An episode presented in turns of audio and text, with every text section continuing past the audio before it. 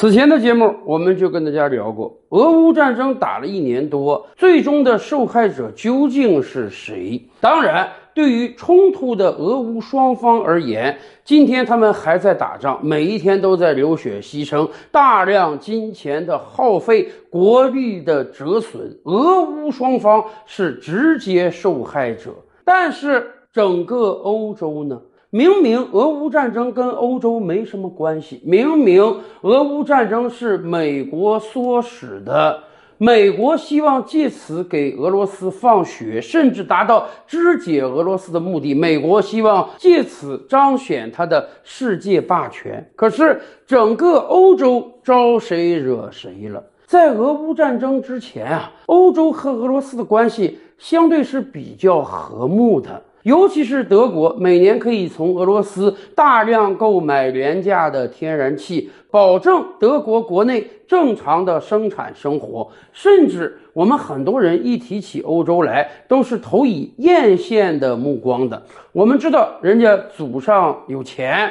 富了几百年了，所以今天的欧洲人可以过着颇为悠闲的生活。他们是高收入、高福利的。当我们这面九九六的时候，人家呢要探讨每个礼拜是不是搞四天工作制，每天啊是不是搞六小时工作制，甚至周六周日，人家大量的商业服务业根本是关门的。开小店的老板也要休息，也要生活呀。整个欧洲是不那么内卷的，可是欧洲人的幸福生活恐怕要随着俄乌战争而荡然无存了。过去一整年，我们听到欧洲最多的消息就是德国老百姓抱怨他们的电费账单为什么从一百多欧元涨到了一千多欧元。今天，整个欧洲经济上似乎已经同俄罗斯脱钩了。他们可以转而向美国购买天然气，可问题是，他们的代价也是巨大的。欧洲被彻底的绑在了美国的战车之上，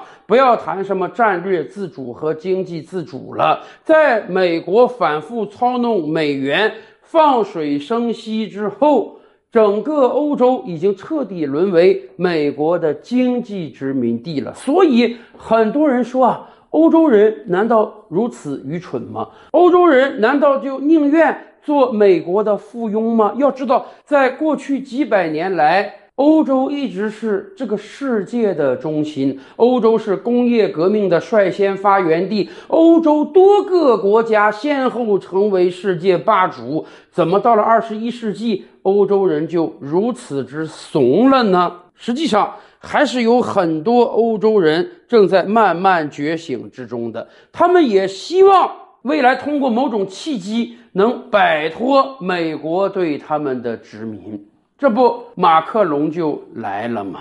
很多人都说啊，马克龙是顶着美国巨大的压力，打破外交惯例到我国来访问的。而短短几天的。中国之行，一方面马克龙受到了热情的款待，另一方面中法之间签订了很多大单，他们买我们的轮船，我们买他们的飞机。而更为关键的是，马克龙的中国之行让他坚定了信心，所以在回程的飞机上，马克龙就兴致勃勃地接受了记者的采访，并且说未来。欧洲必须顶住成为美国追随者的压力。马克龙表示啊，欧洲面临的巨大风险是其陷入到了并非属于我们的危机当中。这些危机阻碍欧洲建构战略自主性。他呼吁欧洲在防务等领域减少对美国的依赖。马克龙说。俄乌冲突让欧洲在能源和防务问题上更加依赖美国了，这是他们付出的代价。而今天的欧洲必须专注于提升自身的国防工业。与此同时，马克龙还说，欧洲要减少对美元治外法权的依赖。今天，欧洲已经有越来越多的人对美元的武器化不满了，而全球已经有超过六十个国家开始去美元化的道路了。那么，整个欧洲，尤其是法国，能不能以此为契机，逐步摆脱对美国的依赖，甚至像马克龙说的那样，成为世界的第三极呢？第二次世界大战结束之后，世界迅速形成了两大直接对抗的阵营，一个是美国领导的北约，一个是苏联领导的华约。但是两大集团内部从来都不是铁板一块的。比如说，法国在戴高乐的领导之下就退出了北约，而我国建国之初虽然外交上一边倒，但是我们从未加入华约集团，而且后来。中苏之间也闹掰了，甚至大家知道吗？法国是西方阵营中第一个和我国建交的国家。中法两国有这样的特点，虽然表面上看中法分别属于西方阵营和东方阵营，但是中法都强调独立自主。而且大家知道吗？历史有时候总是很有意思的。今天美元遭遇到了全球性的信任危机。一方面，有很多国家，比如说俄罗斯，看到了美国可以利用它美元的优势来疯狂打压、无情制裁别的国家，所以人家要率先去美元化。你把美元当做武器，我就要使得你这个武器毫无用武之地。而另一方面呢，有大量的美国盟友，虽然他们知道不会遭遇到美国的制裁。可问题是，美国拥有铸币权，美国可以无限的拿白纸印美钞，这就等于是在收割别的国家。所以今天，美国大量的盟友也开始推本币结算和去美元化了。而就在五十多年前，美元也遭遇过一次信用危机，那一次危机恰恰就是法国引发的。第二次世界大战结束之时。美国成为了全球经济最强大的国家，不但武力上打败了轴心国，而且美国一国的 GDP 占全球的一半以上，全球大量的黄金、贵金属都涌入到了美国。没办法，战争期间只有美国有工业生产能力，其他几乎所有国家都欠美国的钱，所以美元直接成为了世界通用货币。当然，美国政府说这样吧。为了让大家对美元有信心，美国政府规定把美元和黄金直接挂钩。规定每三十五美元就可以折换一盎司黄金。世界上任何一个国家、企业和个人，你拿到美元现钞之后，只要你觉得有需要，你可以随时随地找美国政府来兑换黄金。换句话讲，美国政府当年虽然有铸币权，但是他所拥有的天量黄金呢，是他的。发钞准备金，理论上讲，它有多少黄金，它才可以发多少美元。所以从那个时候开始，我们都把美元称之为美金。然而，经历了战后的二十多年，两场战争打下来之后，美国国力空损。美国为了支撑战争，印了无数的美元，所以很多人都对美国还是不是拥有这么多的黄金产生了疑问。法国总统戴高乐是最先把这个疑问转成现实的人。戴高乐觉得呀，美国打朝鲜战争、打越南战争花了这么多钱，美国政府的金库中有足够的黄金支撑吗？美国有没有可能滥印美元以收割全世界呢？所以，法国政府要求把它存在美国的所有黄金通通拿回来，而且法国政府在抛售美元。你美国政府不是规定吗？每拿出三十五美元就可以兑换一盎司黄金。那么好，我法国干脆把我所有的美元通通兑换成黄金，而且通通运回到法国。短短几年之内，法国就从美国运回了超过三千吨的黄金。看到法国这么干，欧洲盟友们，什么英国呀、德国也慢慢开始效仿。这下子，美国政府慌了神了。虽然二战结束之后，美国囤积了全球超过四分之三的黄金，但问题是架不住那二十年，美国印了太多的美元。美国政府自己心知肚明，他手中的黄金根本不足以支撑全球性的挤兑。就像美国今天倒掉的硅谷银行一样，你的所有储户都过来取钱的话，你根本是撑不住的。最终迫于无奈之下，美国政府不要脸的宣布，美元和黄金再也不挂钩了，美国政府也不承诺你拿美元，我就可以给你兑出黄金来。所以，我们看到自此之后，在过往五十年的时间里，黄金价格飙升，到今天一盎司黄金可以折算两千美元了。我们完全可以说，美元的第一次危机就是法国率先看到了美元的虚弱而挑战引发的。那么这一次呢？过去几周以来，我们看到美国经济遭遇到了重大麻烦。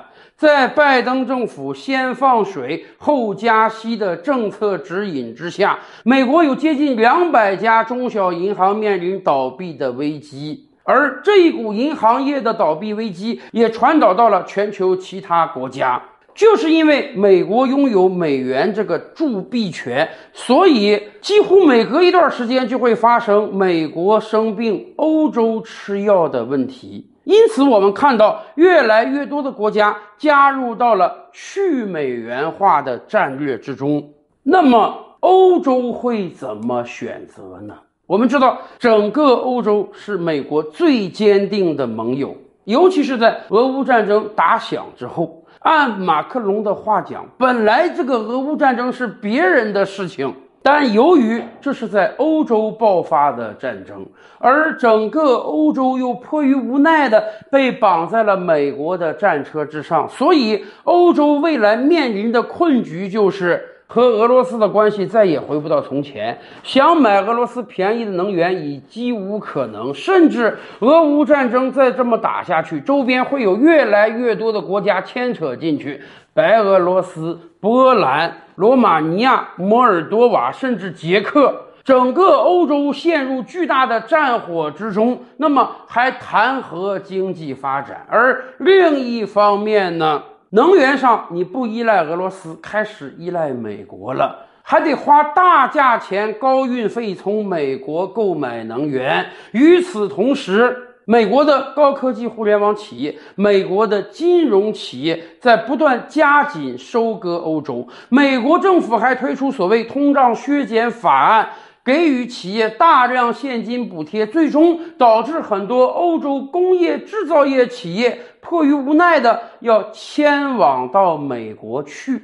所以，欧洲经济还有未来吗？一方面，欧洲老百姓要支付沉甸甸的能源账单；另一方面，欧洲企业的竞争力越来越弱，而同时，欧洲还得拿出大量的钱、大量的预算去支持乌克兰，甚至欧洲还面临一个更大的危险，什么呢？德国国防部长就指出了。过去一整年的援助，欧洲各国简直是把压箱底儿的武器都给出去了。乌克兰是拿到武器了，欧洲各国武器准备极不充分。而二零二四年的美国大选结束之后呢，很多欧洲人都担忧美国会把它的战略重心转到亚洲。一方面，特朗普当选，特朗普早就叫嚣说，他一当选，二十四小时之内结束俄乌战争。另一方面，即便拜登连任，可是大家都清楚，拜登正是有连任的压力，所以才要迫使俄乌战争继续下去，因为这是他